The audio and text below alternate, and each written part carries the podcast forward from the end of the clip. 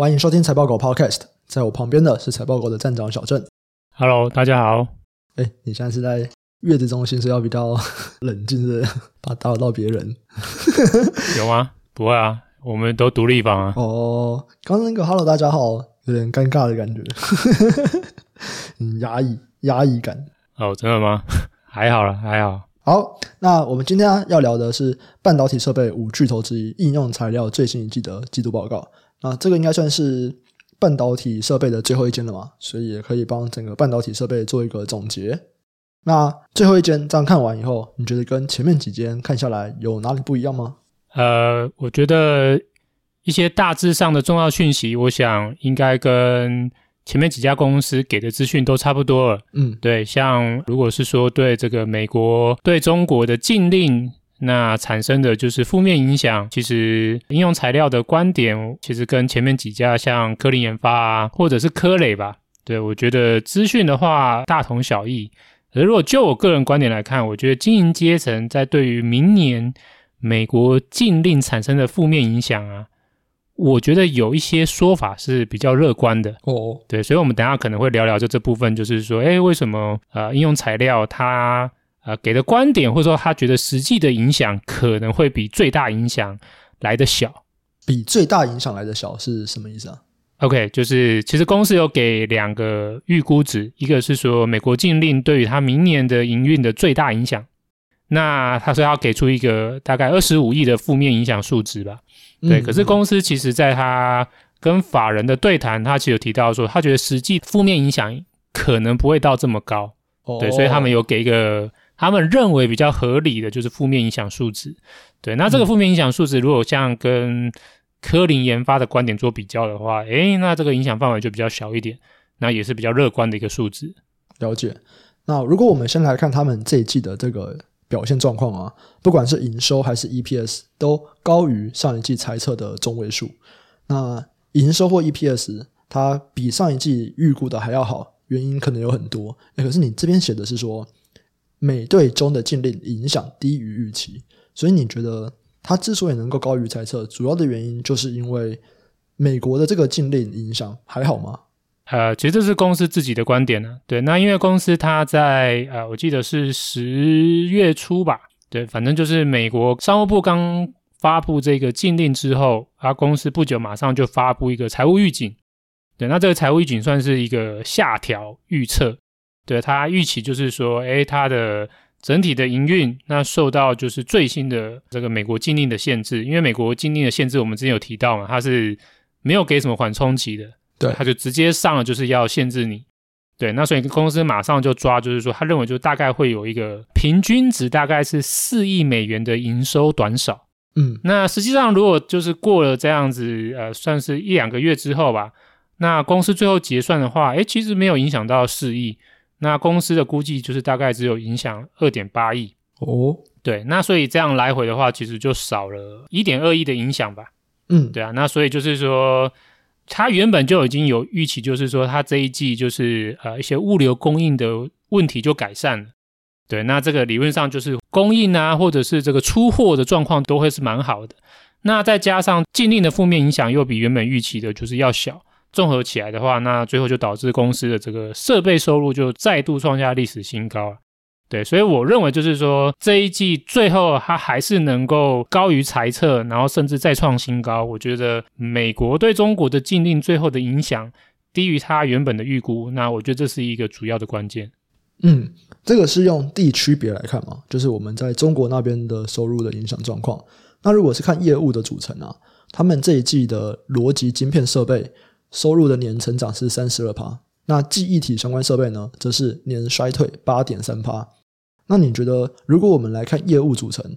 它这边有哪里是跟原本的预期是不同的吗？是，诶，我逻辑晶片的成长高于预期，还是我记忆体设备的衰退低于预期呢？呃，我我认为应该是逻辑晶片的收入最后成长是高于预期啊。嗯，对。那因为我们可以看到，就是说记忆体它其实是已经连续三季衰退了。嗯，对。那那这个其实跟上游的状况算是有符合嘛？因为呃下游啦，跟下游。下游的话，其实大概在年中到第三季，其实就是相关的厂商都已经开始在大砍资本支出，或是直接陷入衰退。对，那所以就是说以这样来看，公司的逻辑设备稍微落后，可是也是迈向衰退，我觉得这个是蛮合理的啦。那如果我们再看另外一边，就是逻辑晶片的话，诶，其实虽然下游像从年中力积电啊、世界先进啊，甚至到第三季可能就是台积电啊或联电啊，也纷纷开始说明说下游开始趋缓的一个状况，资本支出也开始减少的情况之下，应用材料这一季的逻辑晶片设备居然还能够在年成长三十二趴，其实我觉得这是一个蛮高的成长幅度了。嗯，对。那所以我认为就是说，刚才提到的一些就是超乎预期的影响，像物流啊，或者是禁令的影响啊，我认为应该是比较在是逻辑晶片设备这边产生一个超预期的成长吧。所以它这一季的成长还是蛮惊人的，嗯、对，也是创下算是一个历史新高吧。好，那我觉得这两个应该就是今天我们要讨论的主轴了嘛。第一个就是美队中的禁令影响的状况到底是怎么样？那第二个则是在，诶，我现在逻辑为什么看起来可以成长的还不错？那接下来会如何？如果我们去看下一季应用材料他们的预估，他们还是预估应该都会有一些衰退了。营收的话可能会季衰退零点七趴，那 Non Gap 的 EPS 大概是季衰退五趴。所以在这样子看来，他觉得我们这个负面或者是半导体的整个下行循环，在半导体设备这边它还没有结束，它还会再持续的衰退。不过，就一样来讨论我们刚刚讲的这两件事情。第一个是美国对中国的这个禁令影响，因为一开始我觉得大家其实估的，除了艾斯摩尔以外，大家其实都讲的蛮伤害蛮大的这样。那现在应用材料，诶，他最近一季出来，他觉得很像还好，本来估四亿的影响，结果竟然只有二点八亿。那为什么会这个样子？接下来又会怎么样？呃，公司的话，短期的话，我觉得应该还是有一些在手订单能够抵消掉它的一些衰退的压力啊。所以，或者我觉得大部分公司都是这样，所以你可以看到说，不管是应用材料，或者我们之前聊的科林研发，其实就算知道明年应该是一个不好的一年，可是其实第四季他们给的这一个财测财务数据其实并不算差嘛，对，就是说或者说只是一些微幅衰退啊，对，那所以真正的观点还是在说，诶，当这个在手订单啊，或者是说这个递延的订单已经开始这个效益已经递减了，如果以明年来看的话。设备的衰退啊，或者是美国对中国的禁令的影响，在明年到底会影响扩大到什么样的程度？那如果以应用材料这一季它的说法，它有给予一些比较明确的指引。那他有提到说，美国对中国的禁令呢，他们估计大概最大影响会是二十五亿美元。嗯，那这个二十五亿美元，如果我们拿来跟今年它的营收做相比。或者说它最近四季啊，因为应用材料它的会计年度比较特别，它是从十一月到隔年十月。那所以如果说我们是拿这个过去的十二个月，它的营收大概是两百五十八亿。那如果来这样看说，哎，明年会有二十五亿的营收，因为禁令的影响就会呃因此就消失的话，那大概影响的幅度大概是十趴嘛。对，那这个十趴其实呃跟其他的业者预估差不多啊，像科林研发。科林研发高一点啊，科林研发大家预估说有可能会到十二趴，对，那所以说，诶，我们看到这个应用材料对于最大负面影响的预估幅度，其实是跟科林研发算是接近。不过应用材料有强调，就是说这个是最大影响。如果今天是实际上的影响呢，那经营阶层是认为说有机会没有到二十五亿这么高，是有可能缩小到只有十五到二十亿的。对，那如果是十五到二十亿的话，那这个对它的这个明年的衰退幅度，大概影响的范围就是大概只有七趴多吧。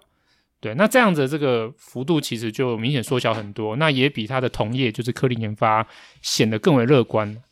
对，那只是说，那为什么公司觉得它有机会就是，诶，不会影响到那么大？那可能只有就是十五到二十亿，或者是差不多七趴的影响。应用材料表示是说，他们已经看到他们中国的当地客户啊，已经开始因应禁令，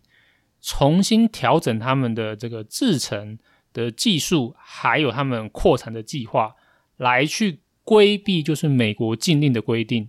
对，所以他目前看到就是说，其实客户或者是说他们的这个主要的一些中国当地的客户，已经纷纷做完调整，提出申请。所以接下来就只要看是美国商务部，对，如果美国商务部愿意就是加速去核准这些新的设备的出口申请的话，那其实有可能就是这个负面影响就没有到二十五亿那么高，有可能就有机会缩小到十五到二十亿。嗯，所以你觉得在这边他们主要是发现说，可能美国商务部那边还是有一些调整的空间。那再来是客户他们自己开始转为在进攻成熟制程，所以对他们的影响，其实不管是美国的政府的态度啊，或者是中国的客户调整都蛮快的。这样，呃，应该说美国政府还不知道，对中国客户调整很快。那现在就只剩下美国商务部他们核准的速度，对，因为理论上中国的这些客户看起来就是已经在规避美国这个禁令的规定嘛，就是说，哦，好，你说你我不能够出口或是申请这个最新的先进制程的，诶，那我申请成熟制程的，对，那只是说这个有一些公司它毕竟可能就是已经被列在是美国这个实体清单内的公司啊。那所以它出口还是需要核准，嗯，对。那核准的话，就当然看商务部啊。如果商务部说今天哦，他们觉得嗯没问题，愿意就是快点让它过，那自然就是应用材料就有机会就是完成这笔订单。那如果说商务部可能因为各种理由就是一拖再拖，就诶虽然你是符合我这个规定，诶我就是不想让你过，那你可能还是拿不到这个订单。所以如果今天是这样的情况，就是说就算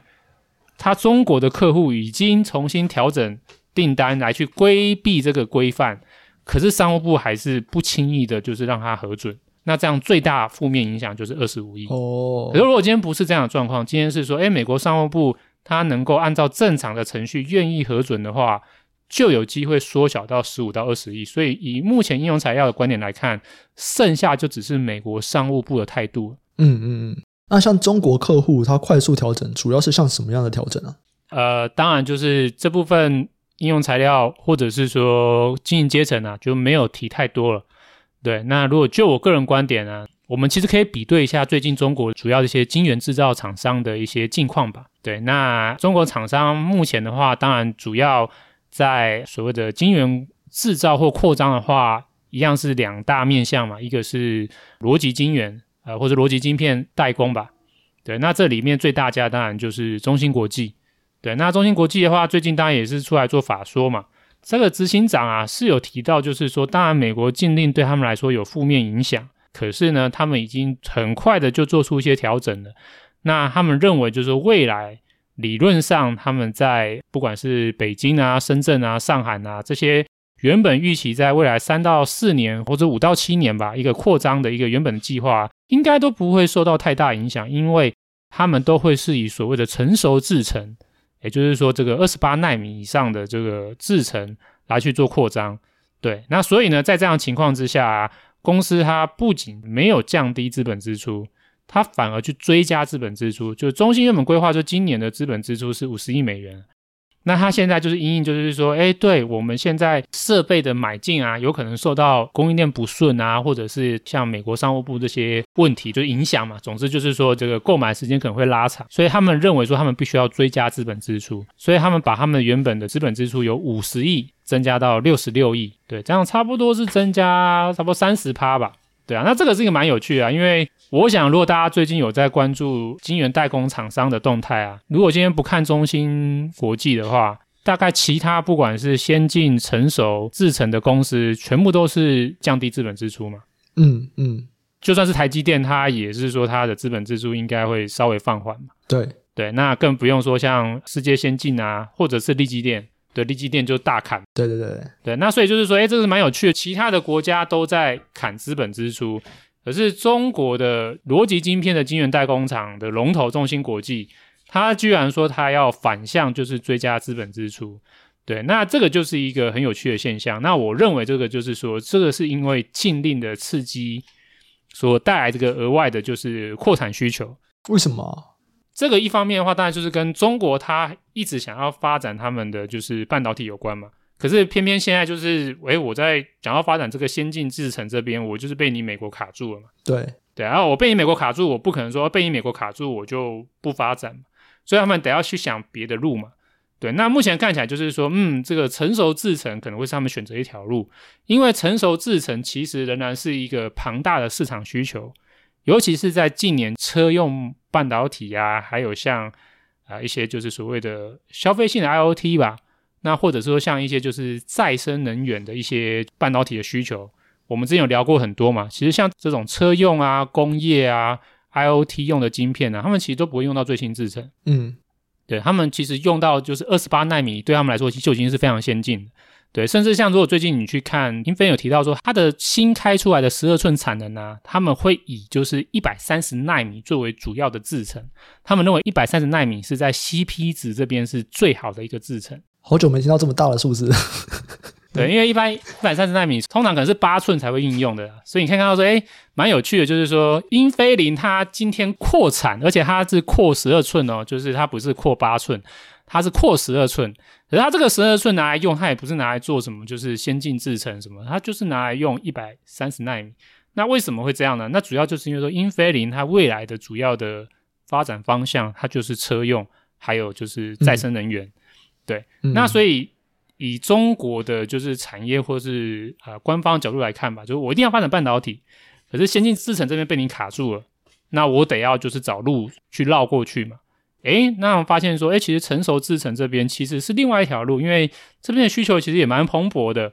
对，他们也是有成长性的，对，而且我自己中国当地也是有这些再生能源啊，或者是他们自己的电动车的产业要发展，那所以很自然而然的话，就是说他们目前先进制程走不下去了，他们就是反过来在。成熟制程这边就是在啊、呃，就是加紧加大投资，对对对，所以以这样来看，我觉得中芯国际这边的态度就蛮明确的啊，就是说，虽然他的说法是说是因应供应链不顺或者是交期延长而追加资本支出，可是实际上我觉得有可能就是为了就是在先进制程这边封锁之后，他可能反过来要为了他可能未来就是五到七年成熟制程这边做布局吧。对，反正这边美国还没进，我就加紧脚步嘛，因为没有人知道美国会怎么样，会不会美国有一天他就继续把这个禁令升级？像之前二零一九到二零二零那个时候是说是禁十纳米嘛，你看过了两三年之后，他现在就把它拉高到就是十四、十六纳米，那会不会以后再又再要求往上升到二十八纳米？谁知道？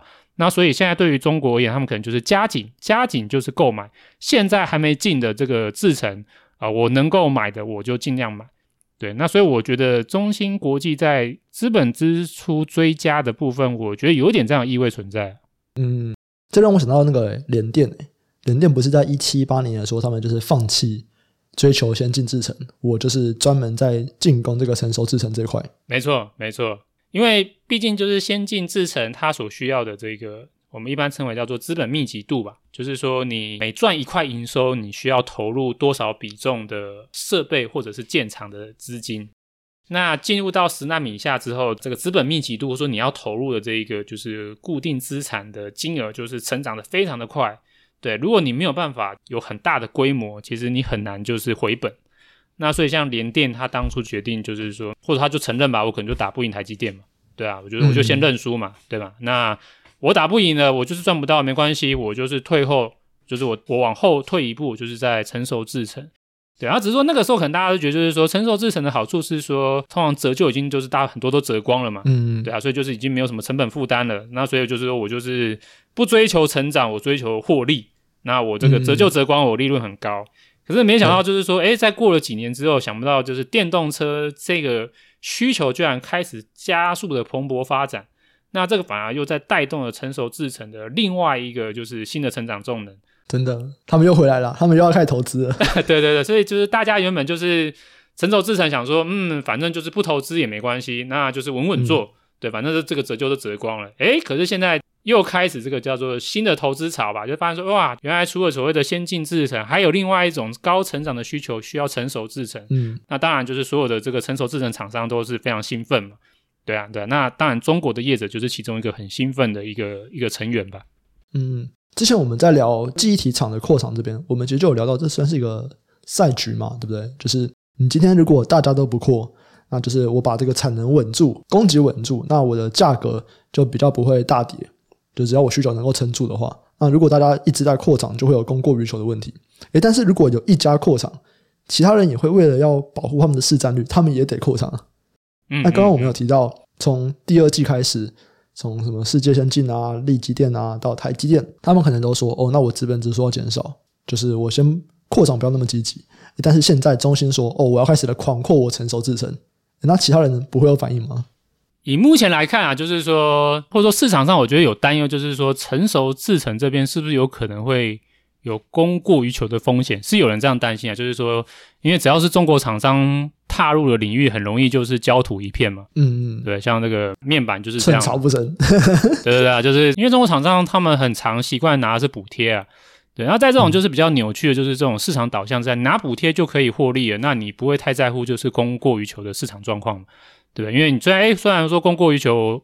我好像就是没有赚钱，诶可是我拿到政府补贴，我还是赚钱。对，那所以这个、嗯、这个是过往就是一些产业如果在中国的厂商踏入之下，很容易就是寸草不生的一个原因了。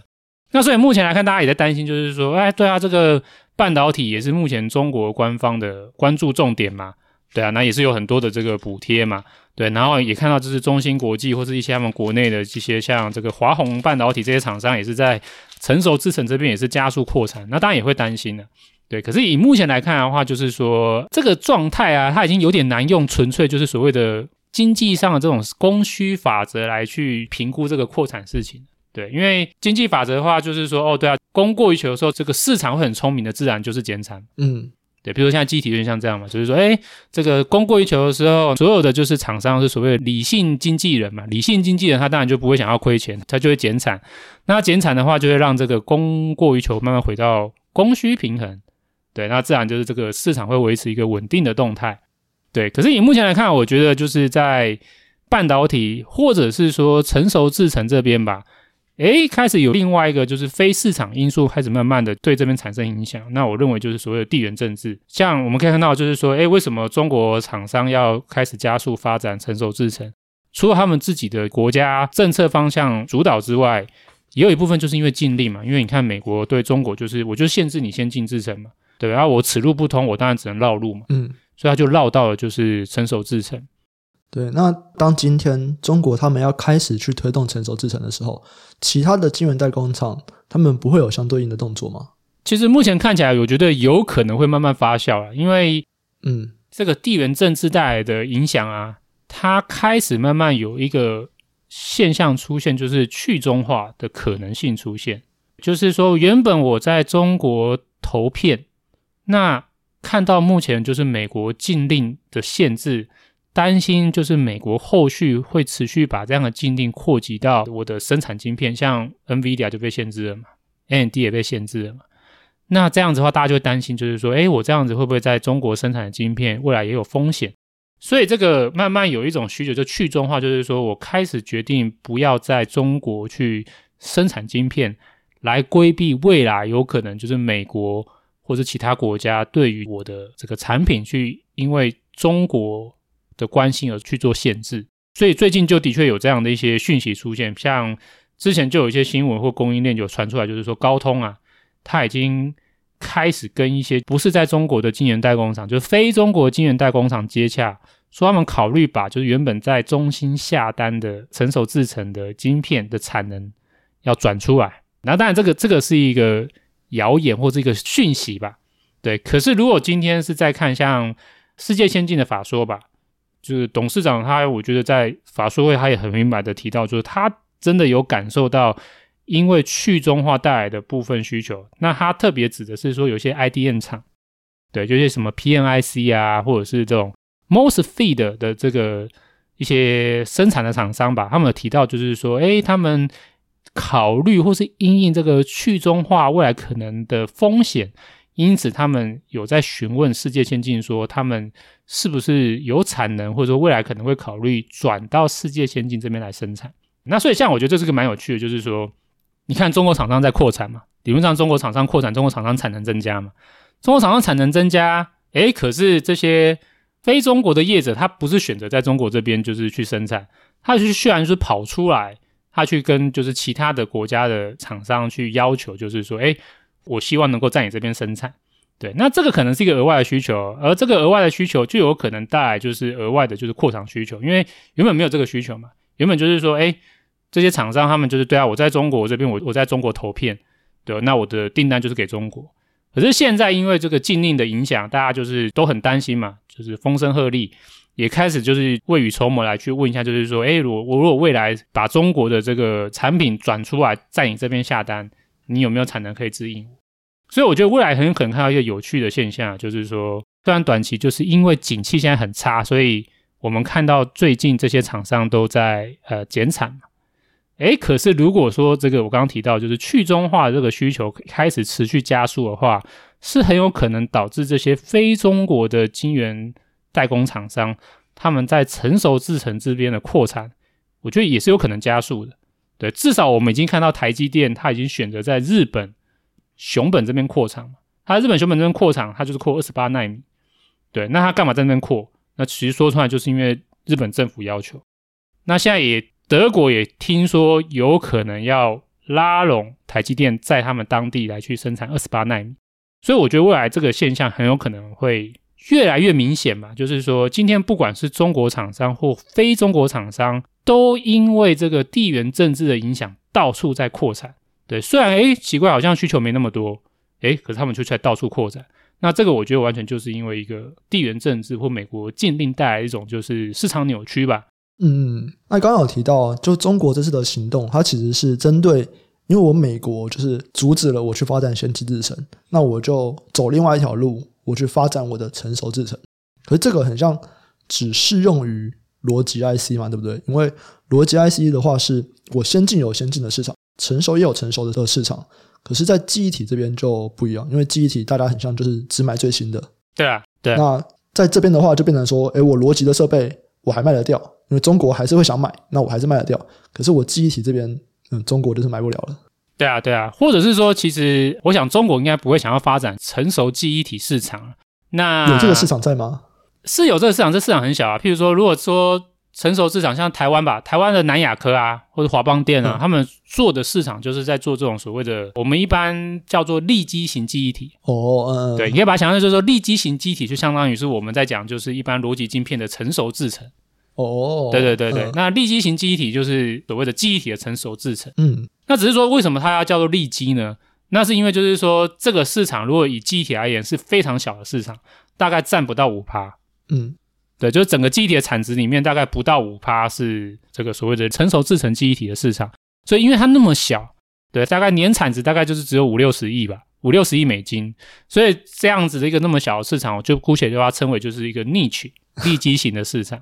整个产值五六十亿真的是超少的，比不上台积电一间公司的资本支出。不用说台积电啊，就台湾的很多公司随便的这个营收额，甚至它的获利可能都超越这个规模，所以你就可以知道说啊，这个市场是真的很小。对，可是如果逻辑晶片的话就不一样，逻辑晶片成熟制程至少是占四五成的产值哦。嗯嗯，对啊，所以这个是一个很大的很大的一个市场，而且它还在加速成长。它因为就是刚刚说的这个车用半导体啊，或者是说这个再生能源的需求，其实它不只是规模比。立基型机体大，而且它成长性也比立基型记忆体好，对，所以基本上以这样子来看的话，中国的厂商或是中国政府选择让他们的业者去往逻辑晶片的成熟制程这边去发展、去扩张，这个是蛮合理的选择了。嗯，嗯，可是如果说今天是立基型记忆体的话，那我觉得应该就没有那么大的效益，或者说没有那么大的诱因，就是去驱使中国的厂商。在这个地方去大幅扩产，因为你就算再怎么样扩产，全部都给你好了，那大概就是五六十亿的就是产值而已，其实很小。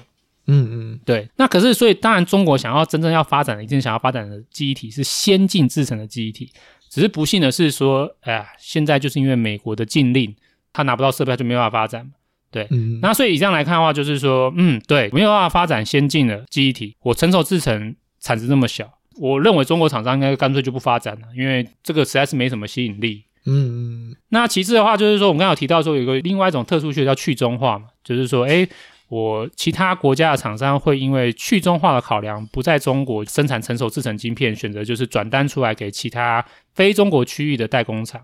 这样的一个状况，我觉得在机体也不太会有，因为目前就是主要的机体厂商啊，其实也都不是中国的厂商。本来就没有中国，对对对，因为中国就是没有嘛，对对，至如果说逻辑晶片，至少还有一个中芯国际，嗯，对，然后可能记忆体之前可能说长江存储吧，它刚开始好像也要有点发展的时候，现在就已经被打掉了嘛，因为它这个先进制程拿不到了。那剩下的厂商有谁？剩下的厂商就是韩厂嘛，韩国啊、海力士啊，或者是美光嘛，对，或者是日本凯霞，你看这个都不是中国，所以没有什么去中化的需求啊。对啊，我跟这些厂商买它本身就已经是非中国的厂商了，所以它也不会有去中化转单的影响。所以以这样来看啊，就是说，逻辑设备这边，它会因为这个美国禁令或是地缘政治的关系，可能有额外的设备采购需求。这跟市场供需无关，纯粹是因为地缘政治产生的影响。可是机体这边，我就觉得没有，或者说它就应该就是完整的反映供需的状况。对，那所以现在的景气是不好，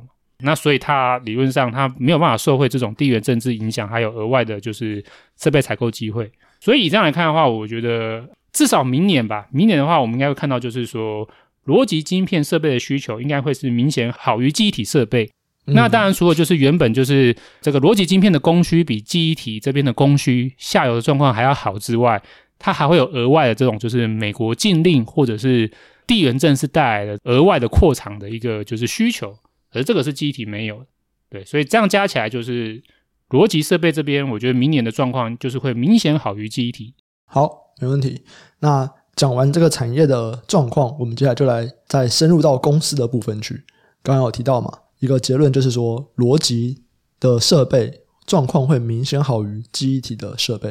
所以，如果我们来看，这是设备厂商，就是记忆体占比越高的越不好。这样，那如果用排序的话，我们过去一年呢、主要的设备厂商营收从低到高，记忆体占比排序，那最低的就是艾斯摩尔。跟应用材料哦，虽然最低，可他们大概也还还是占了三成左右。艾斯摩尔三十三趴，应用材料三十四趴，那再来是科磊三十七趴，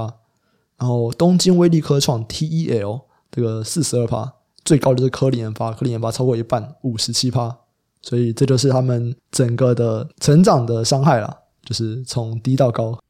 对啊，对啊，这样来看其实就蛮明显嘛，就是说，我想明年。科林研发跟东京威力科创应该就是会比较惨啊，因为他们记忆体占比就很高嘛，嗯、一个是四十二趴，一个是五十七趴嘛。对，所以其实我们看到，就是说，如果我们去看科林研发的法说，或是展望，或者是看 TEL 给的就是财测，其实这两家给的是真的很悲观。嗯，对，TEL 给的也非常的悲观，它的猜测的话算是下调幅度非常大。那反观像艾斯摩尔或者是应用材料，还有像刚刚提到科雷啊。如果我们去看他们的就是经营阶层的法说会的语气或者是观点呢、啊，其实我觉得可以很明显感觉到他们他们就是稍微乐观一点，对，就是他们也承认就是他一直都很乐观啊。艾斯摩尔他就说哦，这个影响不大，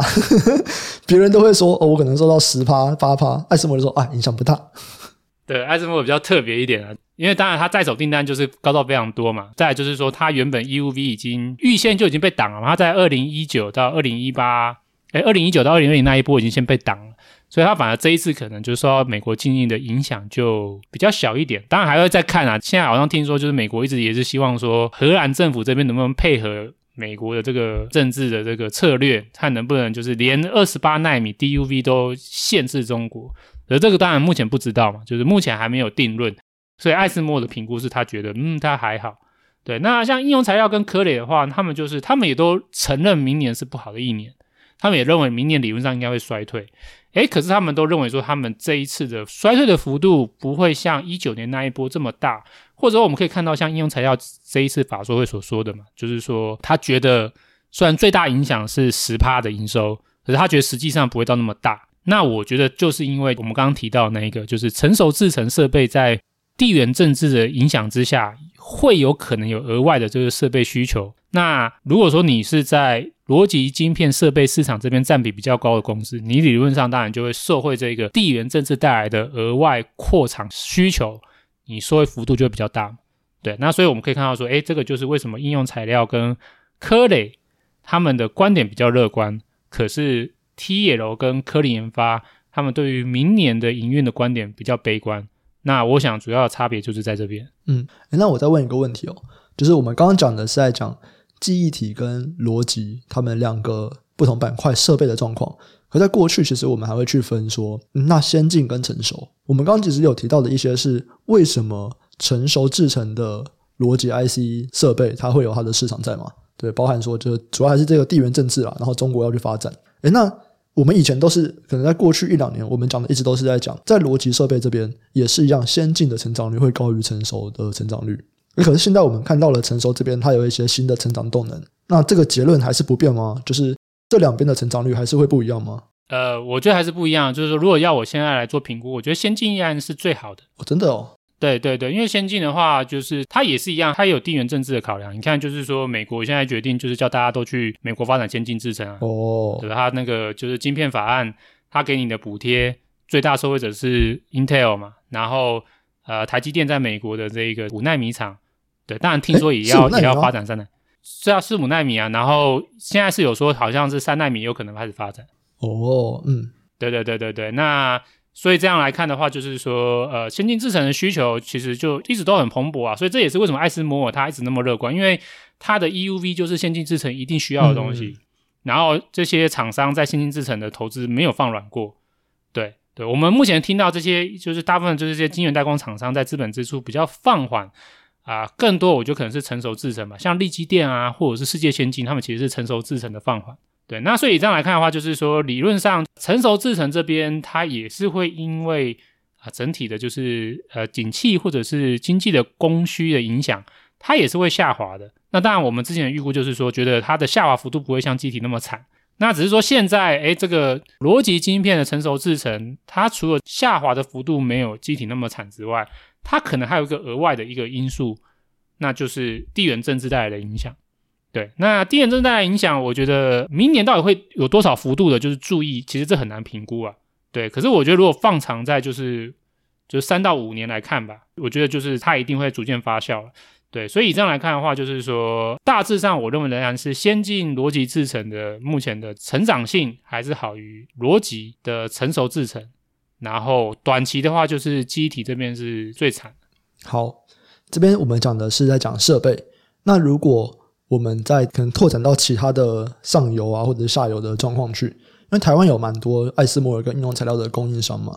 那如果是这边，应该也是艾斯摩尔的供应商会大于应用材料的供应商。那就是这两块，他们在跟台湾有很多记忆体、记忆体模组啊、封装。诶，那如果是这两块在跟记忆体模组封装比，又会怎么样？它也会是一样的状况吗？你是说记忆体模组封装，还是记忆体模组？记忆体模组。OK OK，呃。先讲说，他们两个在产业的位置不太一样，就是说记忆体模组是很下游的，对对。然后我们刚才提到算是设备零组件吧，他们是在最上游。对，那所以说我们可以看到，就是说，如果单纯先只看业绩啊，嗯，先只看业绩的话，其实记忆体模组应该很早，大概从去年应该是第四季吧，第三、第四季开始，就是整个营运就一直在下滑嘛。然后，可是我们如果看到就是这几家台股的半导体设备零组件的话，诶，其实一直到今年，甚至到第三季的营运都还是一直在向上。嗯，对对。那这个差别主要就差别在说，一个是很下游，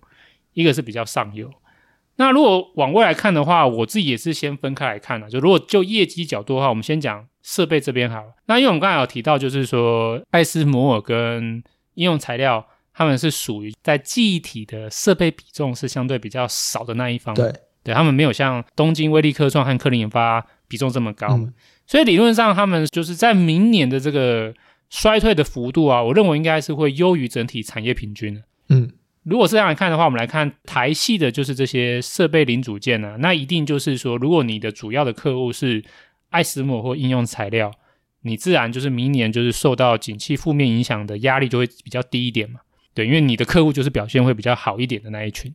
对，那所以我们来看，就是说，像台股有很多是艾斯摩跟应用材料的这个供应链嘛，像呃金鼎啊、小米啊、凡轩啊，或者是像嘉登。对，那嘉登比较特别一点，嘉登它的客户不是设备厂，而是它是有关的，因为它是出这个 EUV 的光罩盒。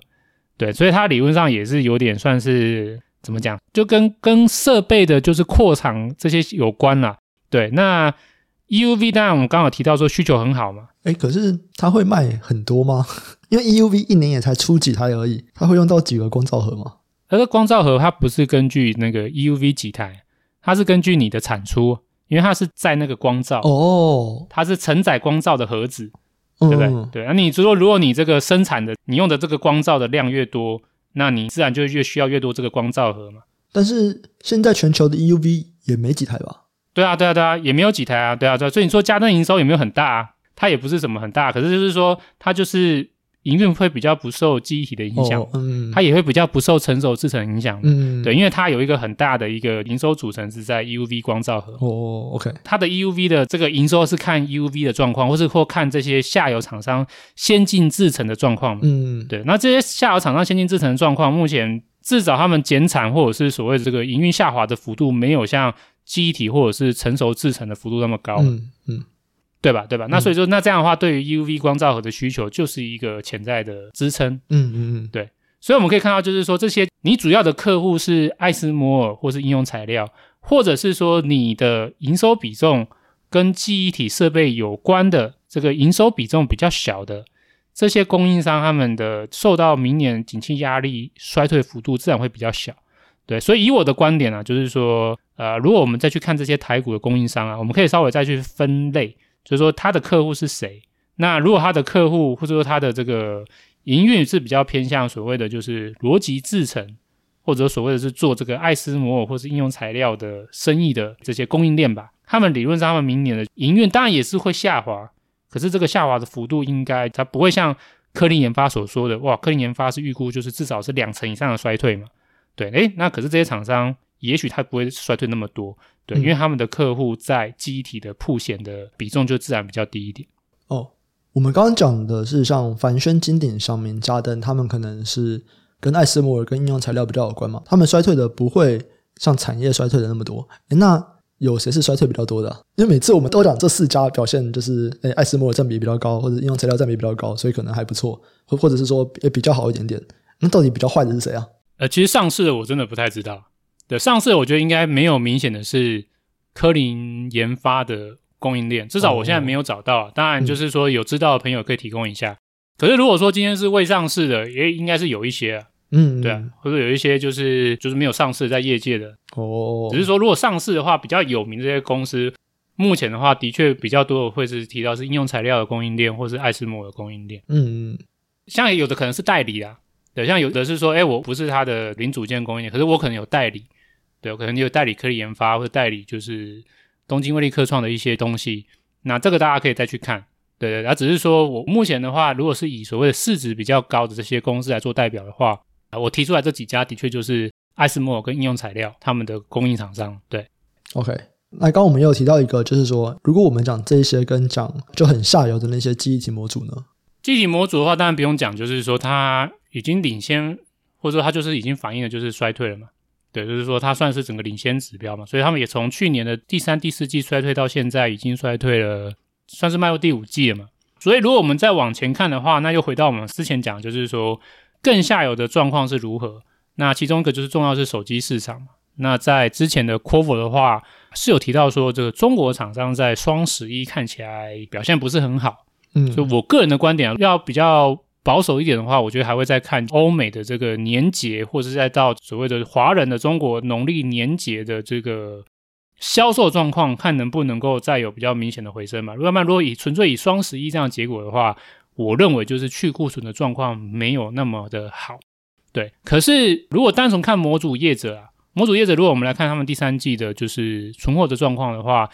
其实他们的存货都已经在下滑了，嗯，对，甚至就是呃，有的厂商下滑真的是蛮多的，我觉得蛮好的，对，所以以上来看的话，我觉得我个人呢、啊，对，或者说也许之后有机会再有几集来分享，就是记忆体模组吧。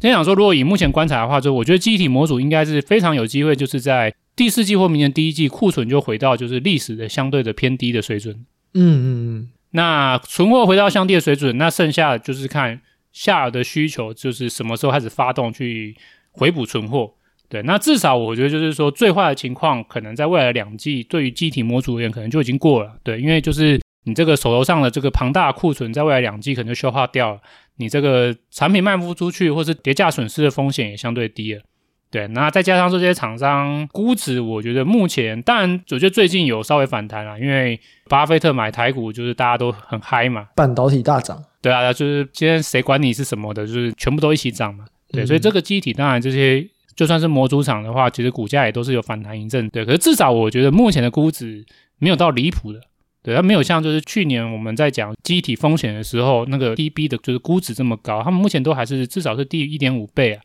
对，甚至有的可能还是比较接近就是历史偏低水准。所以如果只要它的估值还是相对的低。那以它目前这样存货，我觉得在未来第四季到第一季可能就回到是历史低点哦。我说的不是回到正常值哦，我说的是可能就是会去到就是偏向历史偏低的水准的话，其实记忆体模组这边我觉得就是向下的就是压力比较小了。嗯嗯嗯，对，那这个东西可以关注哦，因为我们又再回到另外一个面向，我们刚才都是在讲这个就是业绩的状况。对。对，可是我们都知道，就是股价会领先业绩嘛。对，尤其是设备厂的股价是远远的领先业绩。所以，像刚才我们提到，像什么就是艾斯摩尔应用材料，或是台股的设备厂商啊，他们都有个现象，就是他们的股价会明显的领先他们的业绩，可能就两季到三季以上。对，所以这个时候我们反而可以关注这些下游的一些领先指标，像模组厂。如果今天模组厂的营运回升了，我觉得很有可能上游的设备厂。就算业绩还是没有好转，股价可能就会领先反弹了。对，所以如果今天是关心股价的朋友，或者是关心比较短期的股价波动的朋友啊、应该可以持续关注这个下游像模组厂、机体模组厂的状况。对，那当然我这边稍微乐观一点，我觉得就是未来的两季，机体模组厂这边的库存就会到比较偏低的水准。嗯，好，没问题。那以上啊，也算是帮整个半导体的设备。做了一个总结嘛，然后包含说成熟的逻辑 IC 设备，还有先进的，然后还有一些记忆体的设备，也算是帮整个中国禁令，美国对中禁令，我觉得算是大家都差不多啊，因为也过了一两个月，让各家公司好好的去盘点一下，到底到底会发生哪些事情，然后到底有哪些影响。那我觉得事前准备应该都已经差不多了，接下来就是看最后实际上面会怎么样。嗯嗯，对啊，因为第一个礼拜推估的一定是比较。比较粗浅的估计嘛，大家都还没有准备好。那现在已经过一两个月，大家手上的资料应该也都已经核对的差不多了，所以我觉得应该不会有什么太大的变动。在正式的开始之前，应该都不会有什么太大变动了。那接下来就看看说，那明年的影响到底会如何？对啊，我个人的话，我觉得就是说，除了就是先进制程的这些影响，普遍大家都知道了嘛。对，因为美国这次禁令就是主要是针对先进制程的设备来做限制嘛。那我觉得大家可能可以反过来开始观察成熟制程这边的状况吧。嗯，我觉得这边的变化在未来的三到五年，我觉得会是一个蛮有趣的一块吧。嗯嗯，中心起来是不是就会